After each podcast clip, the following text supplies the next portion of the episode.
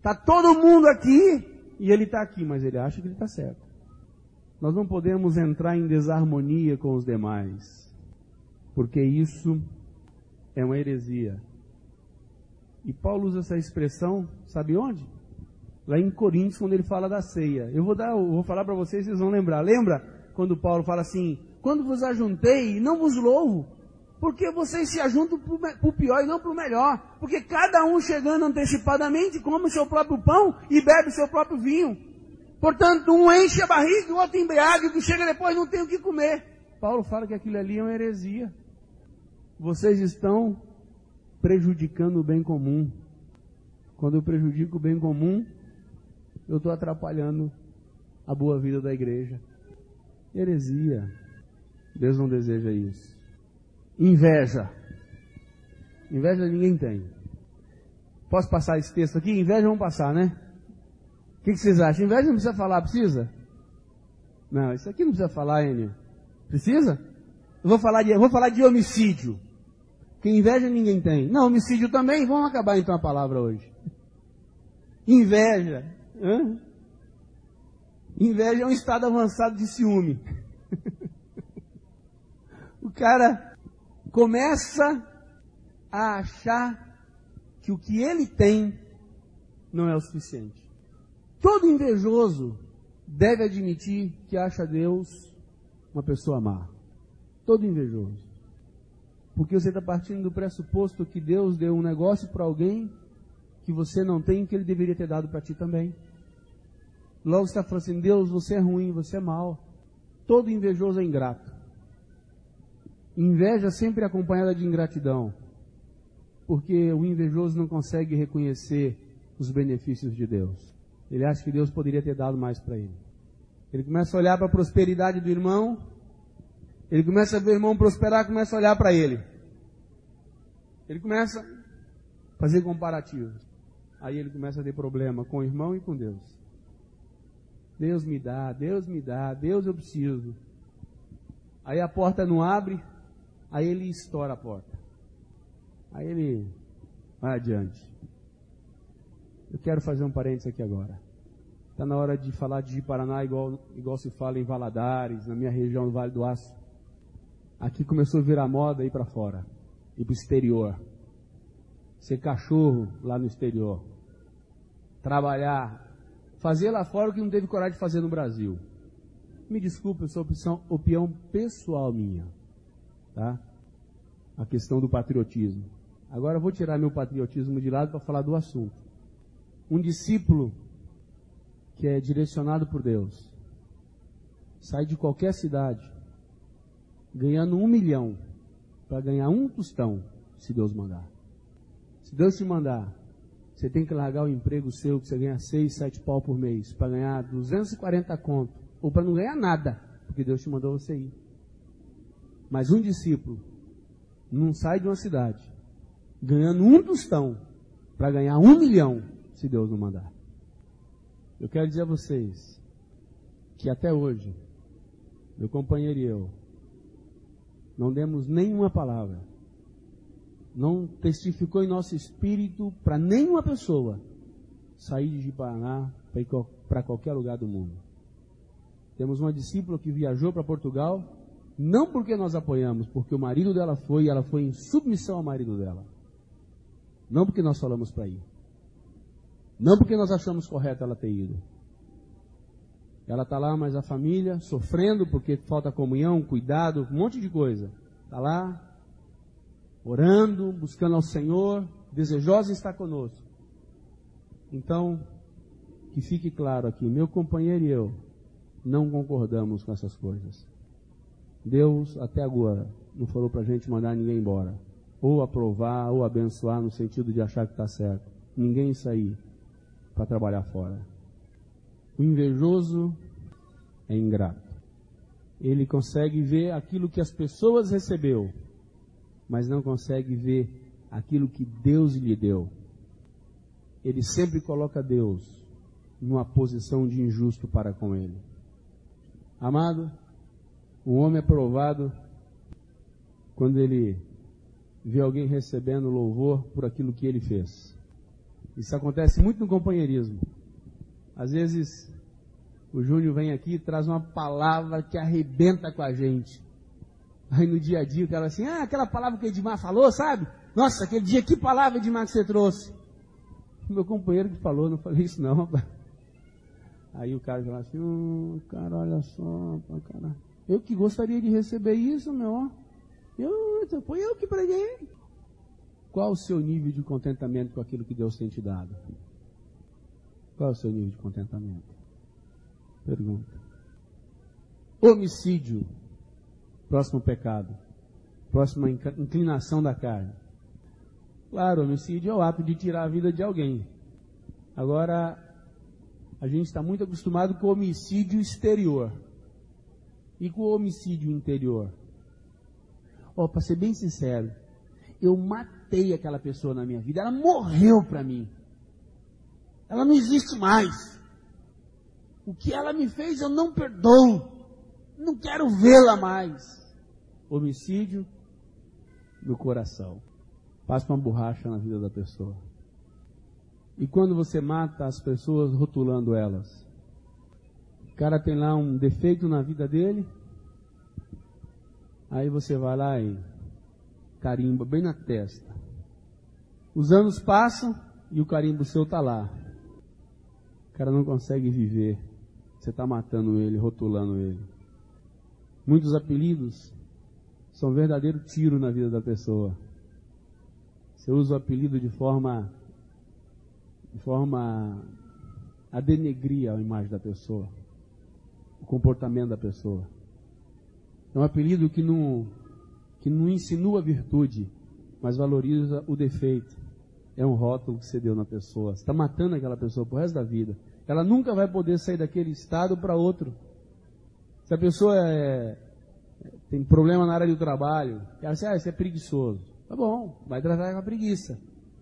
Aí o cara tá trabalhando igual um louco, igual um condenado, mão calejada, assim, mas esse cara é preguiçoso, rapaz. Você não sabe o tanto que esse cara é preguiçoso. O cara tá lá se esmurrando, se arrebentando, e ele é preguiçoso.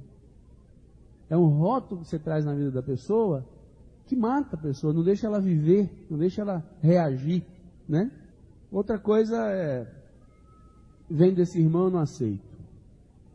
Já tive problema com ele, em outras épocas. Então é o seguinte, se veio dele, eu quero te dizer que eu já não aceito. Já não aceito. Ah é? Ele não é mais gente não? Ele deixou de existir? Trata com indiferença. Homicídio. Olha que coisa, mano.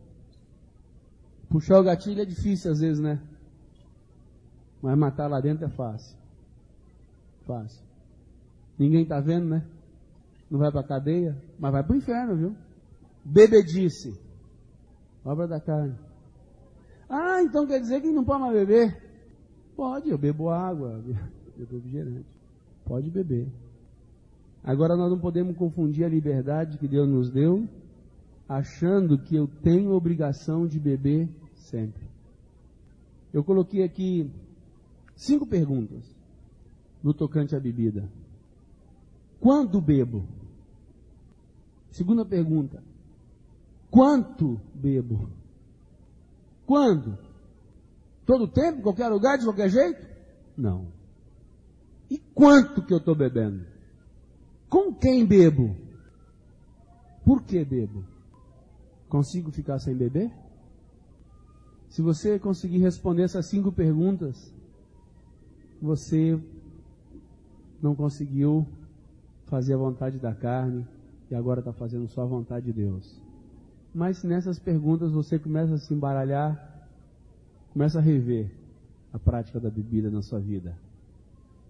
Porque senão você vai estar na obra da carne. E quem faz essas coisas vai para o inferno. Vou repetir a pergunta. Quando bebo? Quanto bebo? Segunda, quanto? Terceira, com quem? Com quem bebo? A quarta é por que, que eu bebo? Ah, beber, por que você vai beber? Ah, não sei, rapaz. Ah, por que, que eu vou beber mesmo? Não sei, ah, porque eu gosto de beber, estou bebendo mesmo, agora não vou beber.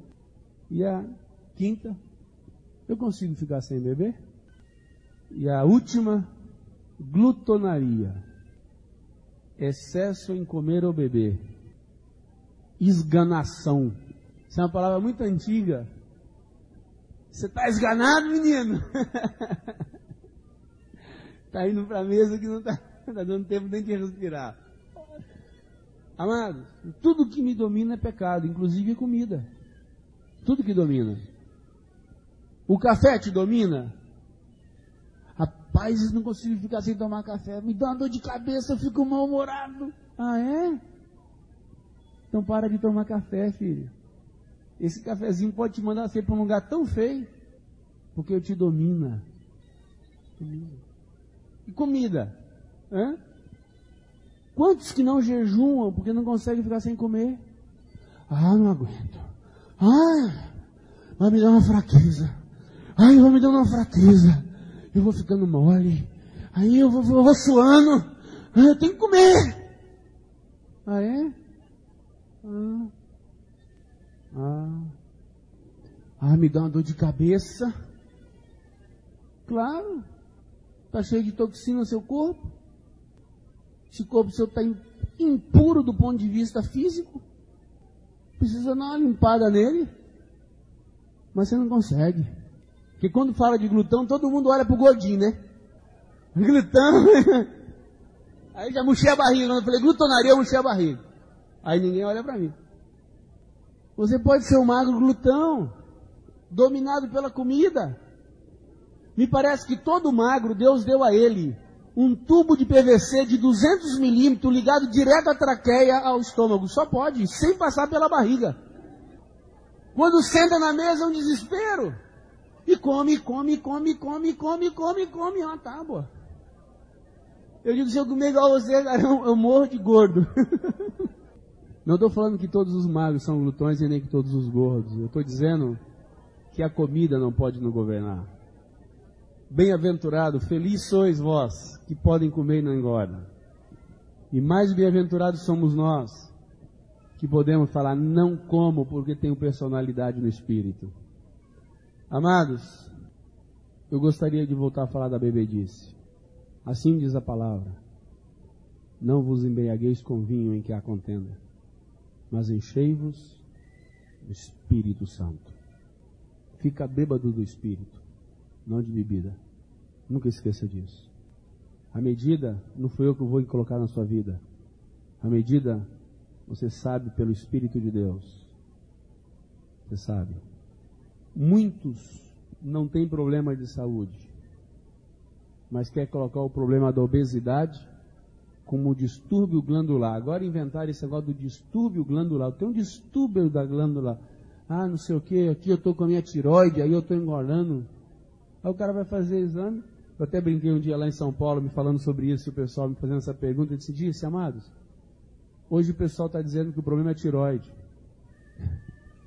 Tiroide cura com iodo, não é com comida. Iodo não engorda. Iodo cura, cura tiroide.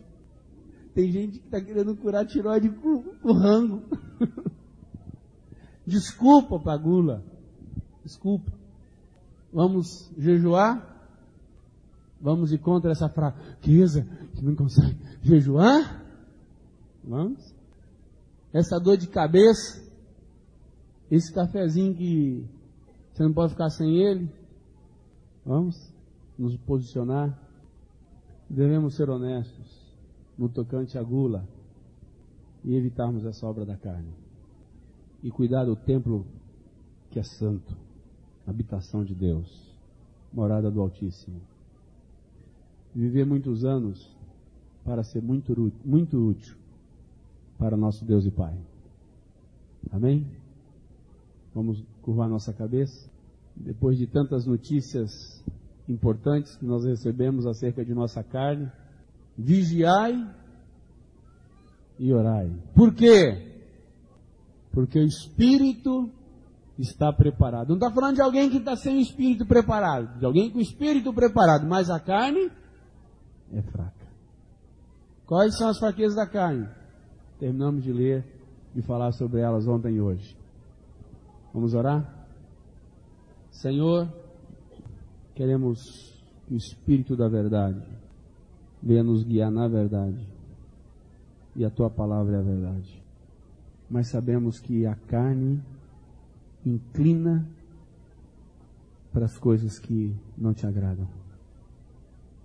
Eu sei, Senhor, que o Espírito da verdade que está entre nós, nos convencendo de pecado, justiça e juízo, expôs nossos corações nesses dias, ontem e hoje. Qual dentre os homens poderia falar: Estou livre disso? Nenhum. Agora traz esse sentimento na tua igreja, miserável homem que sou. Traz esse sentimento de desaventurança, desaventurado homem que sou. Miserável. Que possamos ver, Senhor, que essa carne não herda teu reino, que essa carne não irá para o céu, que essa carne é inimiga tua, que essa carne opõe contra as suas coisas, para que nós possamos ver o tanto que ela é má, para que possamos ver o tanto que ela é inclinada para o mal, e assim poderemos encontrar esperança para a libertação em nossa vida, Senhor. Nesse primeiro instante nos desesperamos, Senhor. Nesse primeiro instante, Senhor, meu coração se entristece, porque sei que essas coisas te aborrecem. Mas estamos num corpo de pecado, Senhor. E esse corpo de pecado nos atrai para fazer essas coisas que lemos. Precisamos ouvir do Senhor essas coisas, porque nós precisamos nos deparar com o tamanho da desgraça. Precisamos nos deparar com o tamanho da ruína. Precisamos ver o tanto que não prestamos, Senhor, sem o Senhor, sem a tua vida em nós. Se tirar o Senhor de nós, o que sobra são essas coisas que lemos na tua palavra, Senhor. O que sobra são essas desgraças que nos envergonhamos delas, Senhor. Que nos enojamos, que nos entristecemos. Senhor, Senhor da glória, traz um profundo temor entre nós nesses dias. Traz um profundo temor no tocante à carne, para que a gente não brinque com ela, Senhor. Para que a gente não venha afagá-la, paparicá-la, tratar como se ela fosse boa, tratar como se ela tivesse razão, tratar como se ela fosse a certa porque se assim nós fizermos, iremos para o fogo eterno. Não herdaremos o teu reino, não entraremos contigo pela porta da cidade santa. Por isso, Senhor, traz um profundo temor daquilo que temos escutado. Traz essa clareza, Espírito de Deus, para nos convencer dessas coisas e que cada irmão, cada discípulo que foi identificando as coisas em suas vidas, possa nesse momento se arrepender, Senhor. Possa nesse momento se colocar diante de Ti, envergonhados, não soberbos, mas envergonhados. Envergonhados, Senhor, porque está satisfazendo, satisfazendo a carne. Percebo no meu espírito que é o momento da gente se arrepender. Momento tristeza dentro de nós. Não basta somente identificar, precisamos nos envergonhar diante do Senhor, nos humilhar perante a potente mão de Deus. Vamos levantar um pouco, vamos orar, vamos pedir ao Senhor para ter misericórdia de nós. Não estamos falando de uma coisa simples, estamos falando de algo que pode nos mandar para o inferno. E com certeza conforme você foi nos ouvindo, o Espírito de Deus foi te expondo. Onde é que você tem errado, onde é que você tem dado ocasião à carne, em quais coisas que você tem satisfazido a sua carne, essa natureza pecaminosa. Então não nos basta sabermos disso, temos que nos arrepender disso, temos que nos humilhar diante do Senhor porque amamos ao Senhor e isso nos afasta dele, entristece a ele. Paulo usa uma expressão que diz: Vós que sois espirituais. Uma vez convertido, Deus não nos trata mais como carnais, Ele quer que entendamos que somos homens nascidos no Espírito. E Paulo corrige a todos os que são carnais, às vezes com, com repreensão severa, como me recordo daquele homem que pecou sexualmente com a sua madrasta e diz: Vou entregá-lo ao diabo. Ele entregou aquele homem ao diabo para ver se salvava a alma dele. Temos que tratar com muita seriedade esse negócio. Não é um negócio simples. É um negócio que pode me mandar para o inferno. Não um negócio que podemos tratar com leviandade. Um negócio que a Bíblia fala que os que tais coisas praticam não, não herdarão o reino dos céus. E o Espírito da verdade que está entre nós nos chama para essa vida de arrependimento nesse momento. Nos conduz para esse momento de pedir perdão, compungir nosso coração. Não é aquele negócio assim, ah, pequei. Mas é Senhor, tem misericórdia de mim. Me ajuda, Senhor. Senhor, me envergonho daquilo que eu tenho feito, porque isso entristece a Ti. Vamos orar com esse coração. Com esse coração. Coração triste por pecar contra Deus. Hoje de manhã eu falei, estava falando com os irmãos aqui, com os superadores, acerca dos pecados pequenos. Elinho estava compartilhando a carga do coração dele. E a carga do meu espírito é que Deus da verdade convença-nos de pecado, que essa palavra entra e nos impacte, a gente muda o nosso coração. Agora o Senhor confirmando de novo na vida do Júnior. Todo pecado grosseiro, todo pecado grande, é fruto de pequenos pecados permitidos dentro de nós. E talvez você está numa situação de ter escutado eu falar essas coisas e se identificou e até já pediu perdão para Deus, porque você não queria fazer. Mas o caminho da libertação está no arrependimento e na confissão. Arrepender e confessar. Confessai vossas culpas, vossos pecados uns aos outros, para que sareis. Se não há confissão, não há cura. Se não há confissão, não há libertação. Você continuará refém da carne, da prática do pecado. É um momento importante para nós. O momento do arrependimento. O momento de buscar o Senhor arrependido. Mas é um momento nobre. Um momento de trazer a luz. De confessar. Aquele que está em trevas ele não conhece o dia, não conhece a luz de Deus.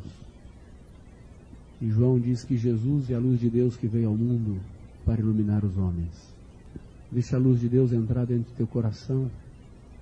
Deixa você ser iluminado pela face de Cristo. Confessa. Confessa o seu pecado. Confessa as suas tentações. Traz a luz Procura teu discipulador, tua discipuladora, os pastores, meu companheiro e eu estamos aqui para que a gente possa te escutar, para que você receba a libertação do Senhor. Para que esse pequeno desvio não te leve para uma grande desgraça, para uma grande ruína. Nós vamos orar, nós vamos orar, você vai se arrepender junto conosco e você vai se comprometer diante do Senhor com a confissão.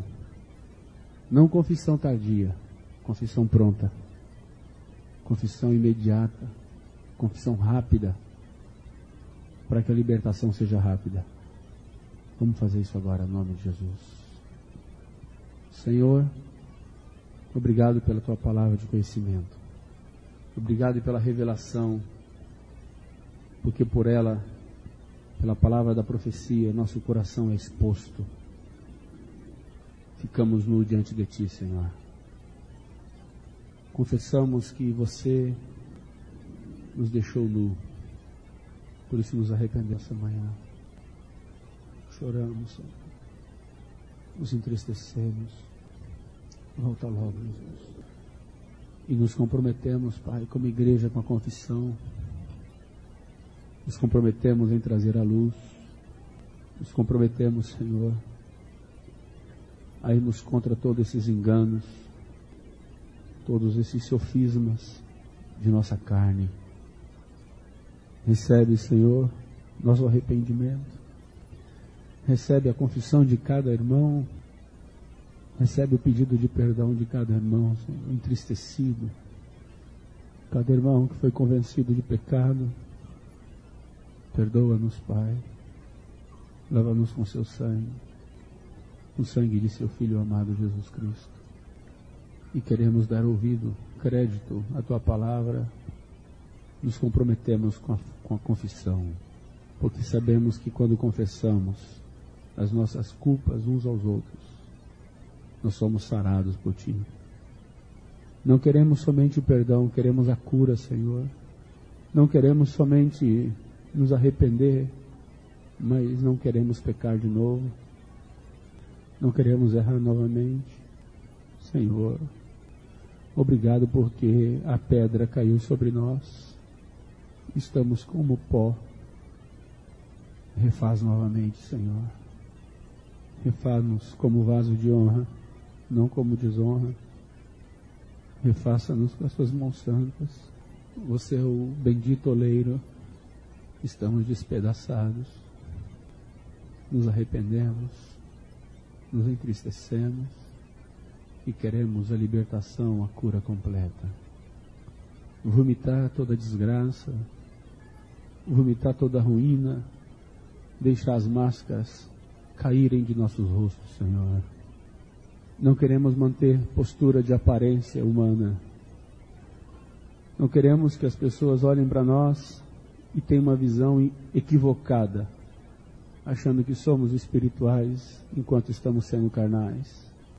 Que as máscaras sejam derrubadas nesse dia, Senhor.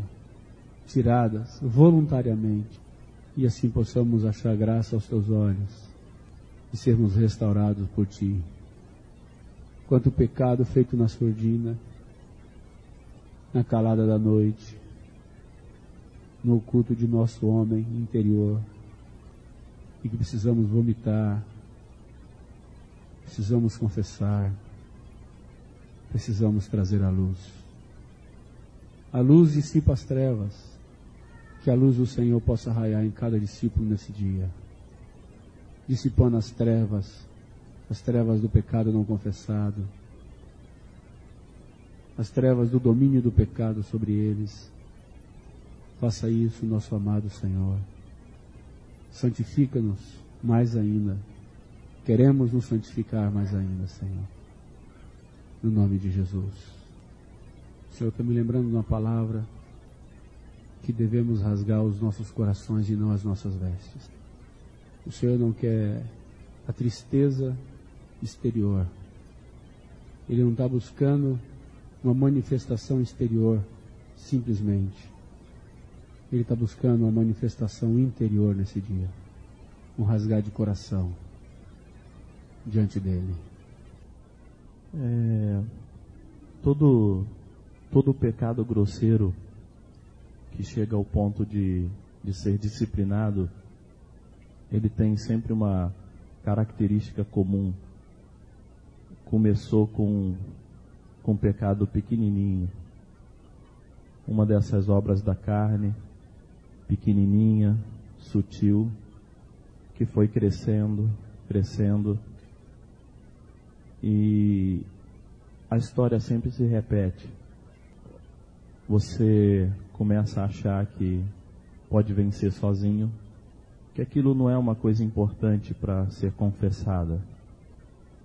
E o diabo gosta desse engano. Ele alimenta esse engano no teu coração isso se fortalece e o tempo vai passando e você não consegue se libertar daquele pecado, porque na realidade ele continua em trevas e Essa pode ser a história de, de vários irmãos que estão aqui hoje. Por muito tempo você está aí tentando vencer o negócio sozinho. Você está com medo de se expor. Eu sei que quando nós orarmos aqui, o Senhor já ministrou o perdão. São duas coisas independentes uma da outra. O perdão é uma coisa e a confissão é outra. O sangue de Jesus nos lava, nos purifica. E aí, quando você sair daqui, mesmo você tendo se comprometido a trazer na luz, o diabo vai falar assim para você: não precisa mais confessar isso. Você vai conseguir de novo. E aí a história vai se repetir. Tudo de novo. Você vai voltar a pecar na mesma área. Então, amados, é muito importante o que o Senhor está falando conosco essa manhã. O Senhor quer limpar a sua igreja. O Senhor quer que a gente confesse os pecadinhos uns para os outros. O Senhor quer produzir temor no nosso coração. O Senhor quer que, que nossas máscaras caiam por terra. E eu penso que seria um momento para nós procurarmos uns aos outros, os discipuladores, e confessarmos as coisas que o Senhor, durante a palavra, nos convenceu de pecado. Aquilo que talvez você nunca tenha falado, Deus quer que venha à luz. Amém? Se a nossa conversa de ontem e de hoje pela manhã parasse por aqui, seríamos um um monte de gente desesperado porque descobrimos um monte de problema que temos, não. Mas o fato, amados, é que se nós não chegarmos na conclusão que Paulo chegou, de dizer a cada um, de que cada um diz a si mesmo assim, miserável homem que sou, desaventurado, estou desesperado, porque encontrei essa lei, a lei do pecado dentro de mim, a lei da morte dentro de mim. Se isso não gerar em nós o desespero por uma vida de libertação, se isso não gerar em nós um desespero por uma vida de santificação, nós vamos minimizar a vitória proposta por Deus em Cristo Jesus. É como você querer pregar o Evangelho para quem acha que está bem. É como você querer apresentar Jesus para uma pessoa que está partindo do pressuposto que está bem. Não tem jeito. A palavra não entra nesse coração. Porque Jesus veio para os doentes. E quem se sente são Está tão cheio de si mesmo que não tem espaço para Jesus. Por isso, primeiro nós precisamos descobrir a miséria. Primeiro nós precisamos nos deparar com a desgraça que somos sem a pessoa de Jesus. Nós temos que é, compreender bem o tamanho, o tamanho que foi a queda, o tamanho que foi o estrago do pecado em nossas vidas. Para que a gente não venha confiar na força da nossa carne. Para que de alguma maneira a gente não venha se apresentar a Deus tendo a nossa justiça própria. Nós precisamos, sim, precisamos ter esse encontro. Um encontro com o desespero da velha natureza. Diante do do que falamos ontem à noite, hoje pela manhã, não nos resta outra coisa a não ser dizer para o Senhor: miserável é esse velho homem, desgraçado, desaventurado é esse velho homem. E continuar a conversa perguntando ao Senhor: quem pode me livrar, Senhor? Como posso me livrar desse negócio, Senhor? E é sobre a vitória sobre a carne que eu quero falar nessa noite. A vitória sobre esse mal a vitória diante de um inimigo tão astuto, inimigo que nos impressiona por essa ardente disposição de ir contra as coisas de Deus. Esse inimigo que nos impressiona por, por sua sagacidade de querer inimizade, confronto com nosso Deus. Como é que nós podemos nos livrar de um inimigo que está presente o tempo inteiro com a gente? O tempo todo. Dormindo ou acordado. Quer onde eu esteja, ele está ali, presente. Por isso, amados, precisamos abrir nossos olhos para tão grande salvação. O Espírito de Deus, o Espírito da verdade, que nos guia na verdade, quer nos guiar por essa verdade. A verdade do tamanho que é nossa salvação.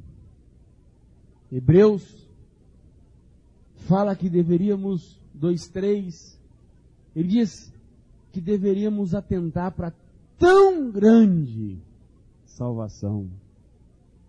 Amados, a nossa salvação é uma salvação completa. É uma salvação muito grande, volumosa, perfeita. E eu queria falar um pouco dessa necessidade de entendimento. Porque essa tão grande salvação me salvou dos problemas que eu tinha no passado. Essa tão grande salvação resolver os problemas que eu tenho no presente. E essa tão grande salvação me conduz a uma vida de futuro. Eu preciso entender então que eu fui salvo no passado, que eu estou sendo salvo e vou continuar sendo salvo no presente, e também serei salvo no futuro. No passado, fomos salvos da condenação do pecado o pecado praticado por cada um foi perdoado em Cristo Jesus, porque Jesus lá na cruz carregou sobre si nossas iniquidades. O Senhor Jesus lá na cruz, quando verteu seu sangue bendito, purificou-nos de todo pecado praticado. Nos sentimos redimidos Sentimos que nossa consciência que nos culpava cala-se. Do que matou, roubou, usou droga, foi alcoólatra, foi prostituta, foi adúltero, adúltera, todo, todos nós nos sentimos perdoados quando nós nos rendemos ao Senhor. Nossa consciência não nos acusa mais, porque temos plena convicção dos pecados que praticamos no passado. Por que, que nós temos essa convicção? Porque exercemos um elemento chamado fé. Quem viu aqui o sangue de Jesus na cruz do Calvário? Quem por acaso viu literalmente seu pecado sendo perdoado? Ninguém. Mas acreditamos. Por que acreditamos? Porque temos fé. Fé em que? No que está escrito, porque a palavra do Senhor nos afirma que se eu me arrependesse, Ele me perdoaria os pecados. Ele me afirma. E eu acredito nisso. Ele me afirma que o filho dele morreu por nós na cruz. E eu me sinto incluído naquela morte. Eu me sinto colocado nessa libertação. Por isso me sinto perdoado pelo Senhor. O que que você teve que fazer? Somente crer, mais nada. Você disse: Me perdoa, Senhor. Não quero mais ser independente. Não quero mais ser rebelde. Senhor, não quero mais isso. Me perdoa, quero viver no Senhor agora. E você se sente perdoado, sente aliviado do fardo do pecado.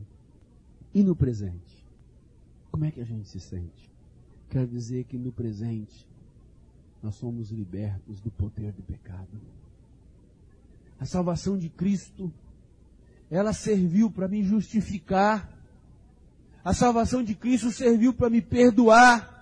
Mas a salvação em Cristo também serve para me santificar, me libertando do poder do pecado, fazendo de mim uma nova natureza, colocando em mim uma natureza agora celestial, divina. Agora nós temos facilidade de crer que meu pecado foi perdoado, que eu fui incluído em Cristo Jesus, porque temos dificuldade de crer que a vida que vivemos agora devemos vivê-la pela fé do Filho de Deus. Hoje é dia de Deus realçar essa fé em nosso coração. Nome de Jesus, eu profetizo isso sobre a igreja.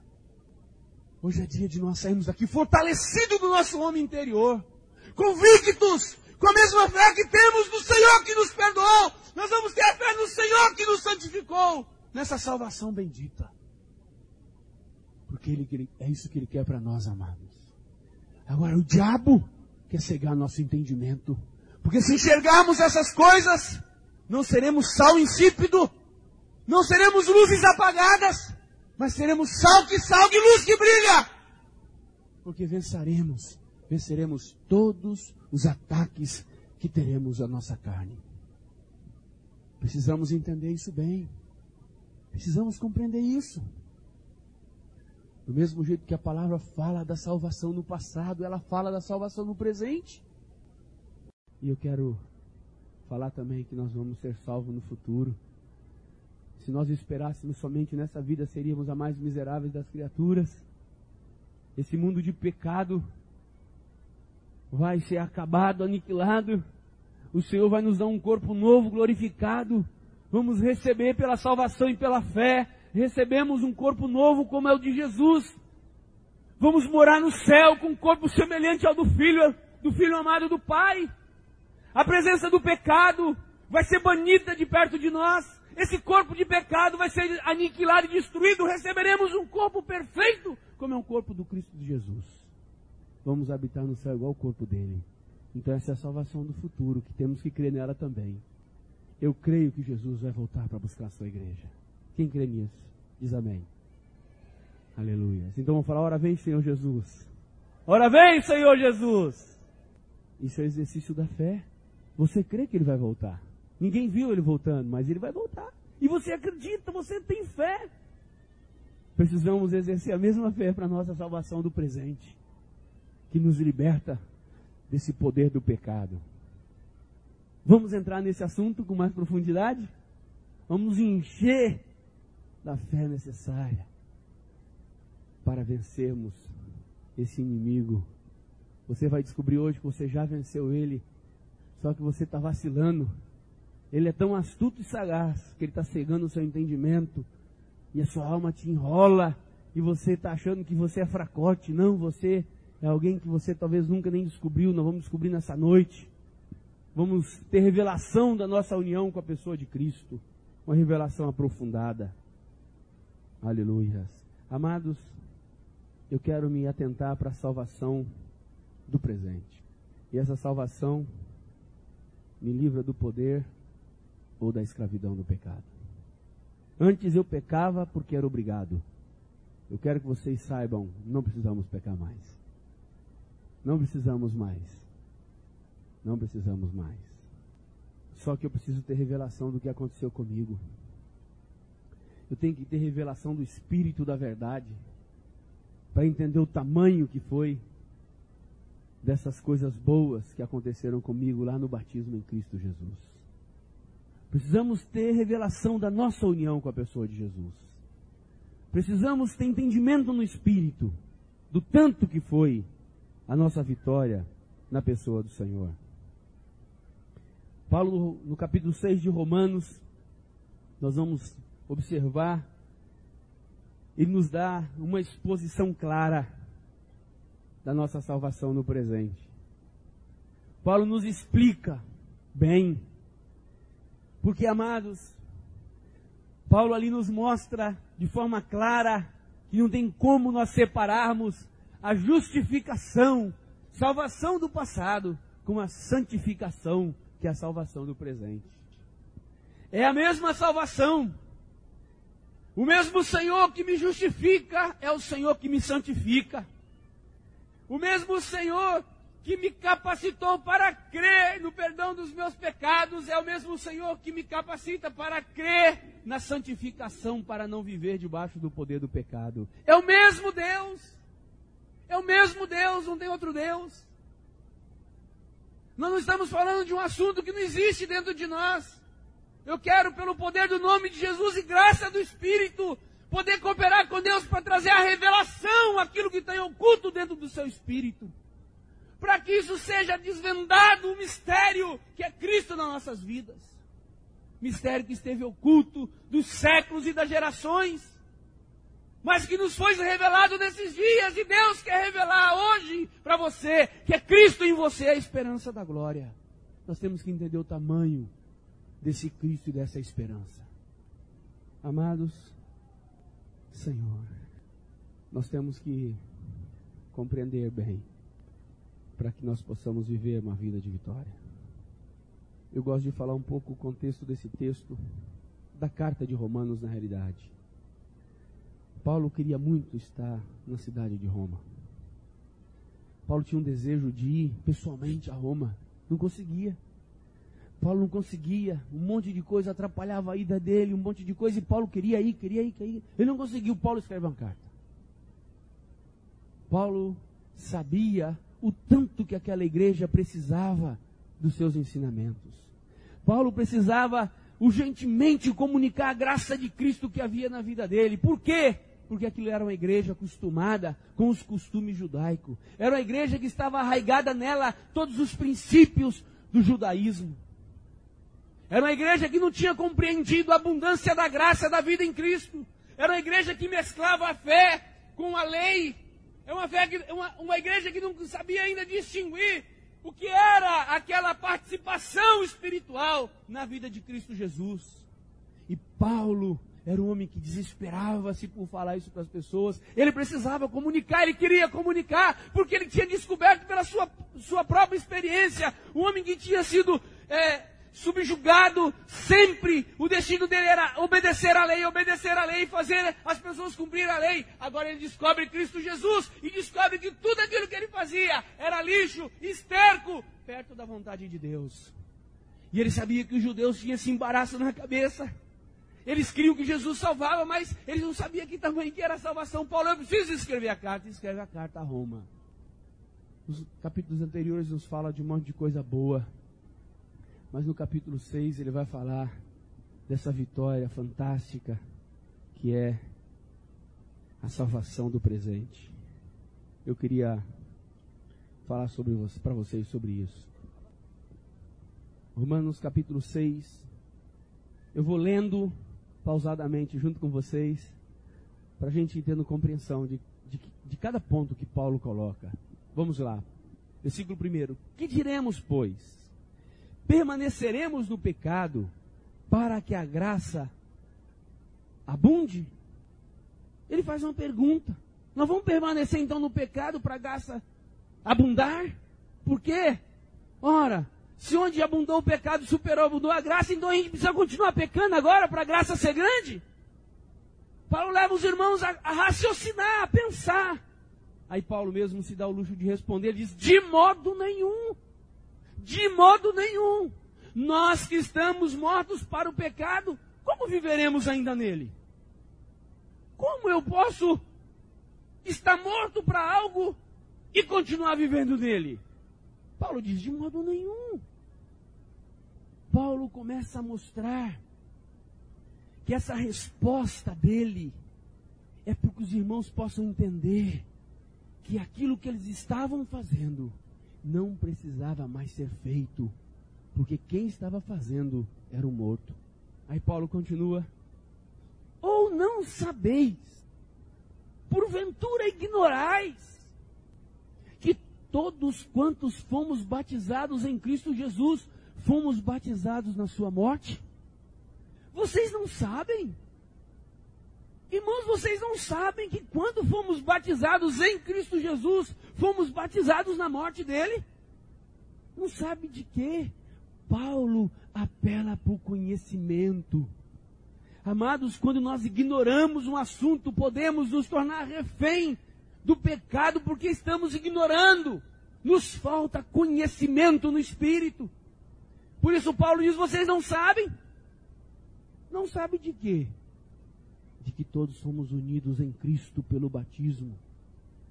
E essa união foi com a sua morte também. Amado, você sabe aquele exemplo do livrinho? Da folha dentro do caderno? Muitos de nós estamos achando que aquilo ali foi o que aconteceu conosco, aquilo é uma ilustração, mas não nos exemplifica com propriedade aquilo que verdadeiramente ocorreu. Às vezes nós estamos achando que aquilo ali é tudo do batismo, aquilo não é tudo. Senhor quer que nós entendamos que nós nos unimos a Jesus na sua morte. Quem aqui duvida que Jesus morreu? Quem acha que Jesus não morreu? Eu queria dizer, transfere essa convicção para você mesmo. Você está morto porque você morreu com Jesus. Ué, mas isso aqui não é um velório? A gente não está vendo caixão. Nós temos dificuldade de acreditar por causa disso. Porque quando nós vamos falar de algo que é para o presente, a gente começa a, a retroceder, a gente começa a duvidar.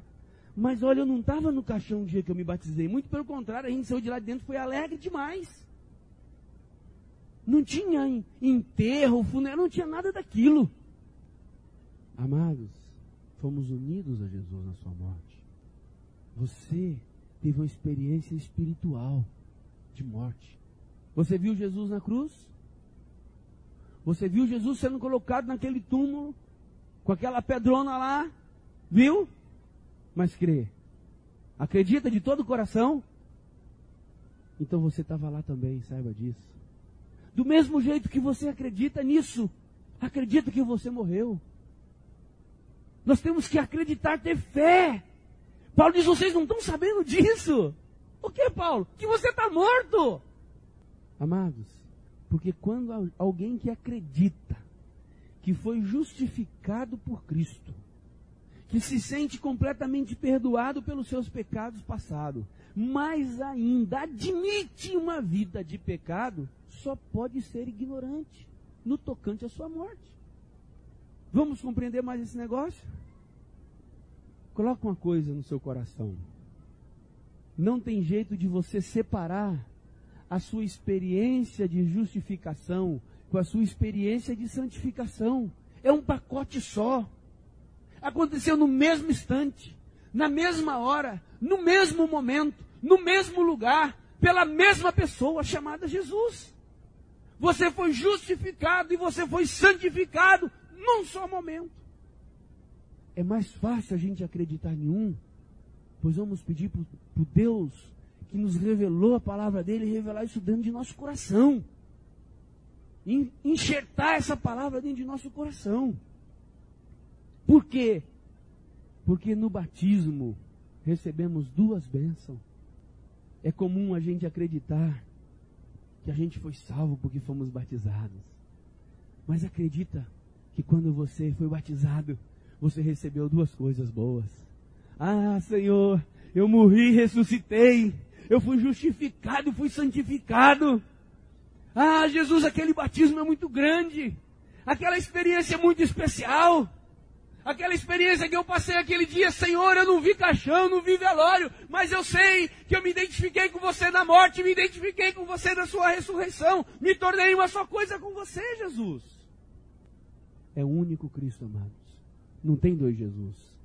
Não tem um Jesus que justifica e não tem um Jesus que santifica. O mesmo Jesus que justificou, o mesmo Jesus que santificou. Eu vou trocar as palavras, o mesmo Jesus que te perdoou dos pecados passados, é o mesmo Jesus que vai fazer você viver uma vida de vitória contra o pecado presente.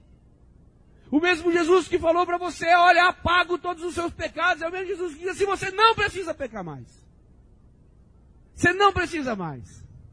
Você pode ter uma vida de santificação. Então por que que a gente precisa pecar? Por quê? Não tem mais necessidade disso. Não temos mais. Agora, por que, que a gente não tem mais? Vamos entender? Vamos aprofundar nosso entendimento? Capítulo, aí versículo 5, 4 e 5.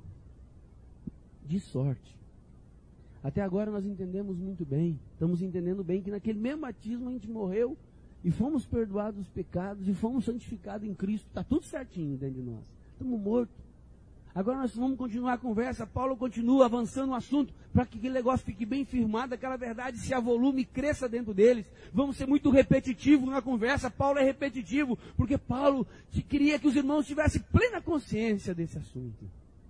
Aí Paulo diz: Vocês não sabem, vocês não sabem. Paulo agora vai no capítulo, no versículo 4 e 5, diz assim: Fomos, pois, sepultados com ele na morte pelo batismo, para que, como Cristo foi ressuscitado dentre os mortos pela glória do Pai, assim também andemos nós em novidade de vida. Amados, o sepultamento de Jesus se tornou o meu sepultamento. Porque eu fui morto com ele, fui sepultado com ele. Então nós temos que, pela fé, entrar nessa dimensão de vida, de morte. Eu morri, Sabe aquele homem, aquelas naturezas todas que nós falamos aqui? Aquela tendência toda que nós tínhamos aqui, da velha natureza, que gosta da ira, que gosta da maledicência, que gosta do pecado, que gosta da prostituição, que gosta daquelas porcariadas toda. Jesus está falando, ele morreu. Ele morreu. Como é que a gente pode resolver um problema tão drástico? É um homem sem conserto. Só tem uma coisa que liberta o ser humano daquele homem que nós retratamos aqui, a morte. Não tem outra coisa que resolve. O ciúme morreu. Porque a gente não consegue. Nossa cabeça parece que não conseguiu juntar aquela porcariada toda com esse negócio chamado morte.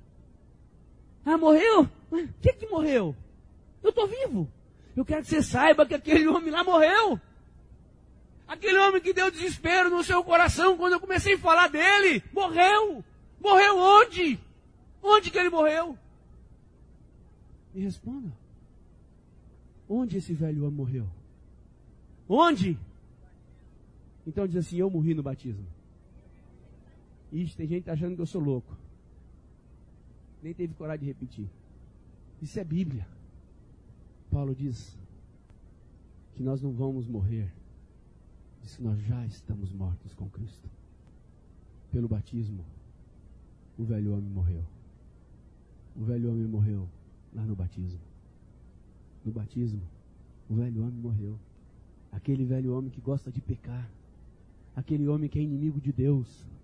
Aquele homem que detesta as coisas de Deus. Aquele homem que gosta de te tirar da presença de Deus. Morreu. A gente tem que ficar triste ou alegre porque ele morreu. Hã? Então diz assim: Eu morri com Cristo. Assim você tem facilidade de falar. Por que você não tem facilidade de falar? Aquele velho homem morreu com Cristo. Esse eu é aquele velho homem. Vamos dizer isso? O meu velho homem morreu com Cristo. O meu velho homem foi crucificado com Cristo. Tem certeza? Absoluta? Essa morte rompe de vez o pecado que me dominava eu era obrigado a pecar porque eu estava vivo. Preste atenção, gente, por favor. Aquele homem com, com aquela natureza desgraçada está vivo. Quando você encontra um ímpio, saiba que ele peca porque ele é obrigado a pecar. Porque ele não conheceu a morte em Cristo.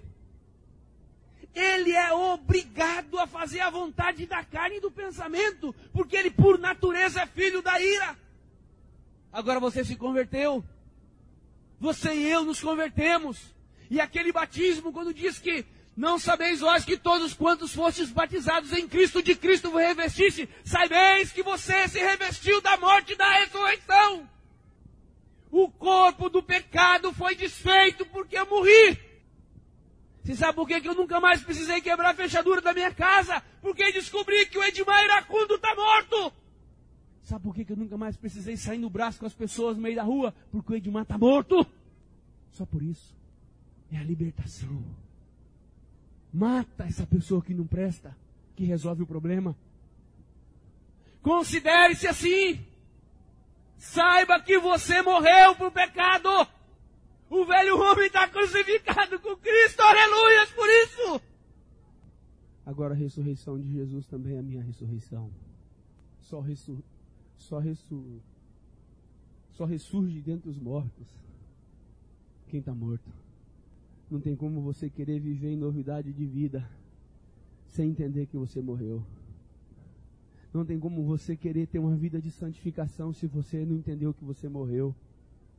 Se você não inculcar, se você não acreditar que o seu velho homem foi com Cristo crucificado, que o seu velho homem foi sepultado naquele batismo, que a sua natureza pecaminosa perdeu o poder porque ela morreu. Amados, quando saímos da água, acontece o milagre da ressurreição. Quem queria ver Jesus ressurreto dentre os mortos, hein? Eu queria ter visto.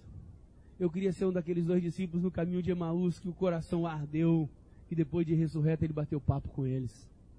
Amados, não tive o privilégio de estar ali com Jesus, mas eu estou diante de um monte de gente ressurreta dentre os mortos.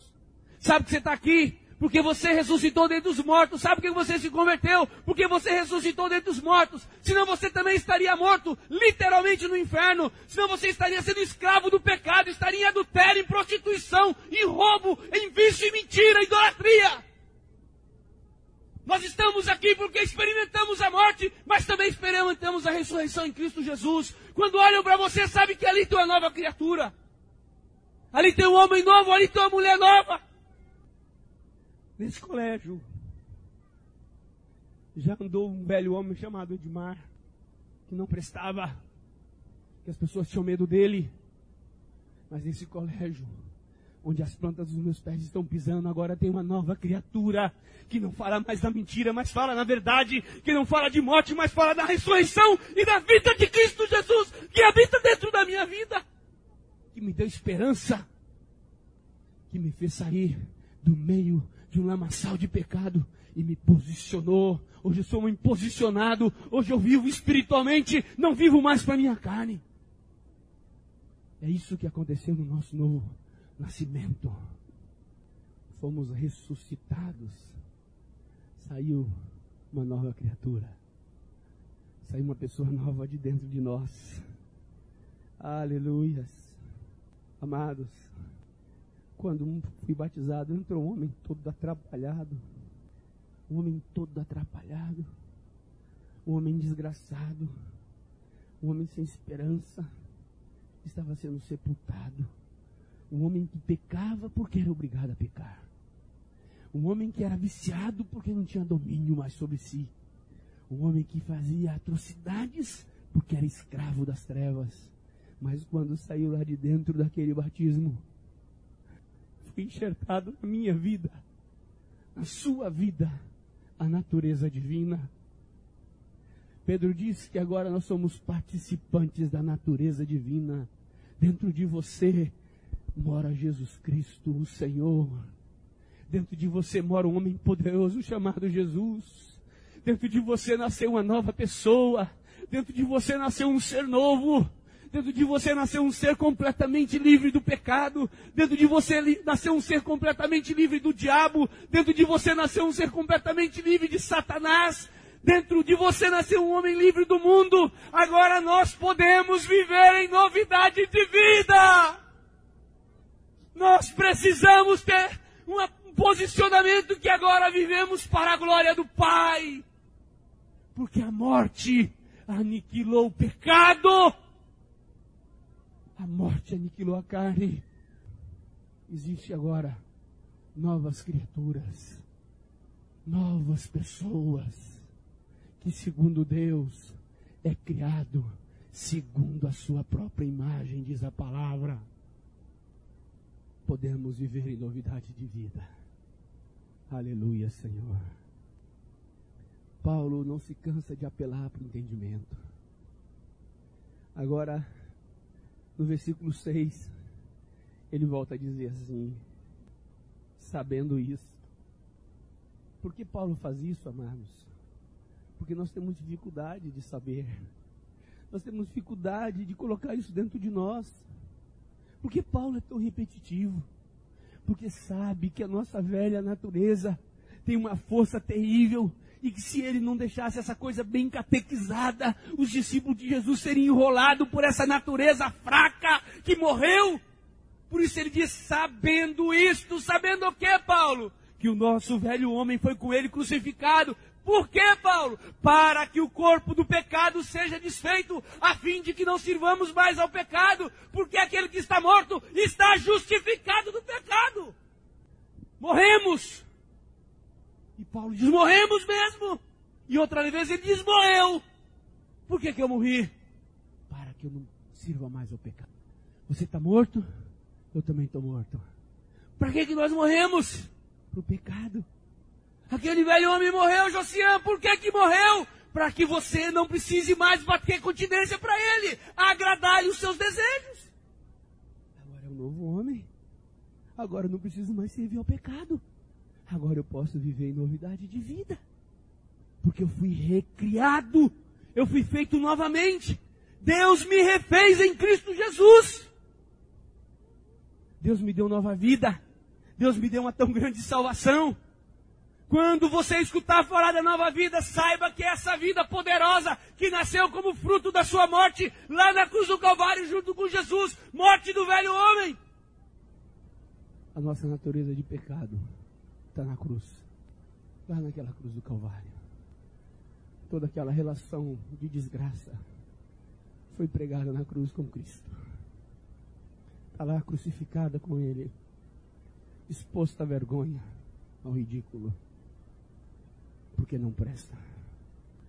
Naquele mesmo momento que o pai virou as costas para o filho, porque o pai não consegue se relacionar com o pecado. Ali estava meu velho homem também. Ali estava cada um de nós. Ali estava toda a raça humana. Na pessoa de Jesus. Aquele velho homem que não presta. Estava naquela cruz do Calvário com Jesus. E o pai tem nojo do pecado, o pai vira as costas porque não presta. Ele precisava morrer, ele precisava matar para poder ressuscitar alguma coisa que prestasse. Ele tinha que arranjar uma solução, por isso propôs em Cristo Jesus solucionar nosso problema. De que forma? Nos dando uma nova vida em Cristo Jesus. Me diz uma coisa: quando o escravo morre, como é que o antigo senhor dele faz para mandar nele? Imaginemos que nós temos aqui um escravo. Imaginemos aqui que esse púlpito é um escravo meu. Aí eu costumei todo dia passar, senhor João, é o seguinte, tá? Faz aquele negócio lá, viu? Tá. Ô, agora aquilo. Ei, de novo. Ó, agora é prostituição, viu? Aí. Voltei, ó, agora é inveja, inveja. Agora você fica enciumado aí, tá? Tá bom. Um belo dia eu chego, encontro o João morto. O que, que eu vou fazer com o João? O que, que, que, que pode ser feito? Conta pra mim. Nada. Como é que eu mando numa coisa que não existe? Ei, está morto? Ei, está morto. Você sabe aquele homem de pecado? Está morto. Como é que o antigo senhor dele, Satanás, pode mandar nele agora? Como é que o antigo senhor dele, o príncipe das trevas, pode mandar nele agora? Chega, né? Fica bravo, Mazão. Vem. Reage. Você vai deixar o cara fazer isso com você? Ama? Morto. O que, que o morto faz? O que, que o morto faz, amados? O que, que o morto faz? O que, que nós temos que fazer? Por quê? Por quê? Por quê? Quando o pecado chegar para mandar na, em nossas vidas, o que nós temos que fazer? Hã? Ah, eu vou morrer agora. O que, que nós temos que fazer? Ah, espera um pouquinho que eu preciso falar com o meu pastor. Pastor, é o seguinte, a tentação chegou, o que, que eu faço? Pelo amor de Deus, me ajuda. Quando o pecado chegar, o que, que você tem que fazer? O que, que você tem que fazer? O que, que nós temos que fazer? Hã? Já estou crucificado com Cristo. Não tem mais jeito de você mandar em mim. Aquele de mal que você estava acostumado da ordem e ele obedecer, ele está morto. Não, está vivo. Está morto. Ó, se você apelar muito, faz o seguinte, trata com Jesus agora, que ele é meu dono. Vai lá, capeta, falar com Jesus. Estamos mortos. O que que Paulo fala em Gálatas 2:20? Já não vivo, estou crucificado com quem? Hã? Estou crucificado com Cristo. Já não vivo eu, mas Cristo vive em. Tem muitos de nós que talvez estamos, está fazendo assim com esse texto. Talvez fui crucificado com Cristo. Amanhã eu posso morrer. Será que eu estou morto? Ou não? Está sem convicção de fé. E aí o antigo Senhor que não vale nada, peçonhento mortal, está governando teu coração. Você já teve coragem de dizer que está crucificado com Cristo e já não vive você? Vamos fazer isso agora? Vamos ler a Bíblia juntos? Gálatas 2:20. Já estou crucificado com Cristo. Vou estar? É assim? Vou estar crucificado com Cristo. É assim que está escrito. Estou crucificado com Cristo. É assim? É o que está escrito aí? O que está escrito aí? O que está escrito? Já está o quê? Você já tem essa convicção de fé? Se tem, vamos falar juntos. Já estou crucificado com Cristo. Já não vivo eu, mas Cristo vive em mim. De novo? Já estou crucificado com Cristo. Já não vivo eu, mas Cristo vive em mim. Aleluias! Vamos fazer de conta que a gente chega no velório. Não estamos crucificados, não estamos mortos. Você chega no velório, está o caixãozão lá. Belisca no morto. O que, que o morto faz? A nada. Quando o parente vai embora, você chega lá e dá uma cusparada nele. Feioso. O que, que o corpo faz? O que, que o morto faz? Empurra ele. O que, que ele faz? O que, que ele faz? Provoca ele, vai, belisca. Provoca mesmo o morto. O que, que o morto faz? Por que então que nós temos que fazer quando a tentação chega? Por que então que nós precisamos fazer de conta que não morremos? Retroceder na fé? Por quê? Já estamos crucificados. Quando o velho homem chegar para você, está morto! Em vez de arranjar justificativas ou saídas, diz: Estou crucificado com Cristo. Já não vivo eu. Cristo agora vive em mim. Aleluias! Aleluias! O que você pode fazer para perdoar seus pecados? Além de se arrepender. Hã? Sabe o que? Só crer, mais nada. O que é que o ser humano pode fazer? Nada. O que é que nós podemos fazer então? Para sermos incluídos com o Senhor na cruz do Calvário? Só crer. Mais nada crer que eu morri, crer que eu estava lá junto com ele naquele sepultamento, crer que quando eu fui mergulhado naquela água, eu estava morrendo. É uma questão de fé. É uma questão de fé. E para as duas experiências nós precisamos de fé. Fé para se sentir perdoado e justificado. Fé também para sentir que está morto e ressuscitado com Cristo morto para o pecado. Eu prefiro usar assim, porque senão a gente fica achando morto solto, morto para o pecado e ressurreto para Deus. Morto para o pecado e ressurreto para Deus. Temos que crer nesta verdade. Crer em que, amados? Crer em que? Todos nós, creem que estamos mortos para o pecado e vivos para Deus. De novo, morto para o e vivo. De novo, mortos, vivo. Aleluias. Versículo 8. Ora, se já morremos com Cristo, cremos que com Ele também viveremos. Sabedores que, havendo Cristo ressuscitado dentre os mortos, ele já não morre e a morte não tem mais domínio sobre ele. Vocês sabiam que Jesus ressuscitou dentre os mortos? Sabia? Hã? Sabe ou não sabe? Paulo nos dá uma indicação para despertar a fé. Do mesmo jeito que a gente crê que Jesus morreu e ressuscitou, é uma indicação que nós devemos crer na nossa própria morte e na nossa própria ressurreição. Porque a gente não vai conseguir duvidar que Jesus morreu e ressuscitou. Portanto, nós não podemos mais duvidar que também morremos para o pecado e agora ressuscitamos para viver uma vida para Deus. Versículo 10. Pois quanto a ter morrido de uma vez morreu para o pecado, mas quanto a viver, vive para Deus. Agora no versículo 11, Paulo aprofunda o assunto, mudando a palavra saber para outra palavra. E diz assim: Assim também vós considerai-vos mortos para o pecado, mas vivos para Deus em Cristo Jesus, o Senhor.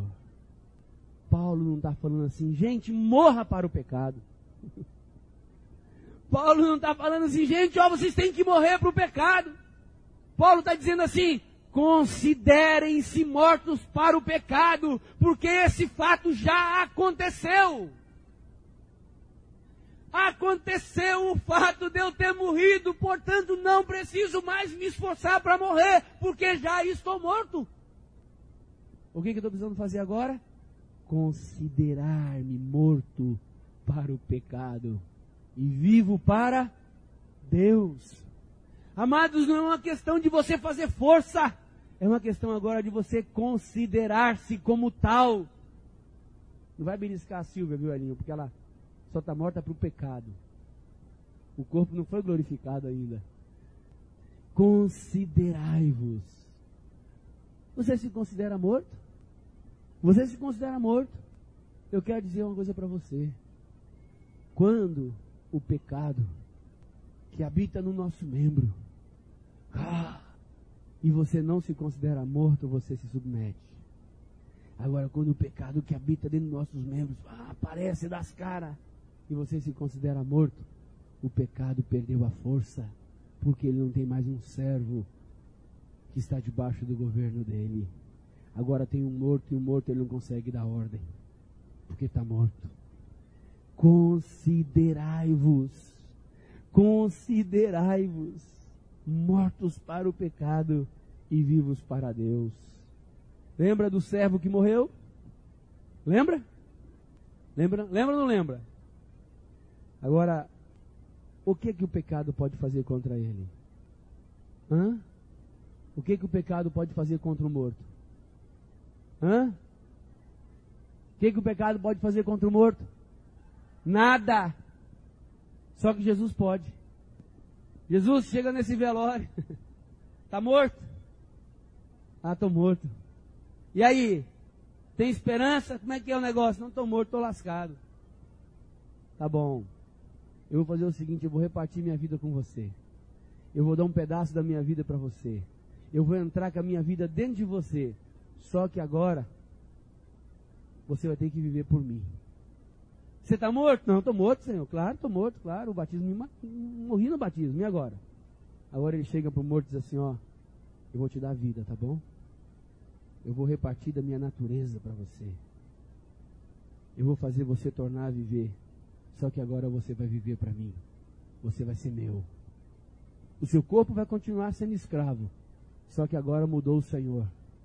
Antes o seu corpo era escravo do pecado, agora ele vai ser escravo de Cristo. Topa? Vamos fazer negócio? Claro, Senhor. Agora eu quero. Ah, beleza.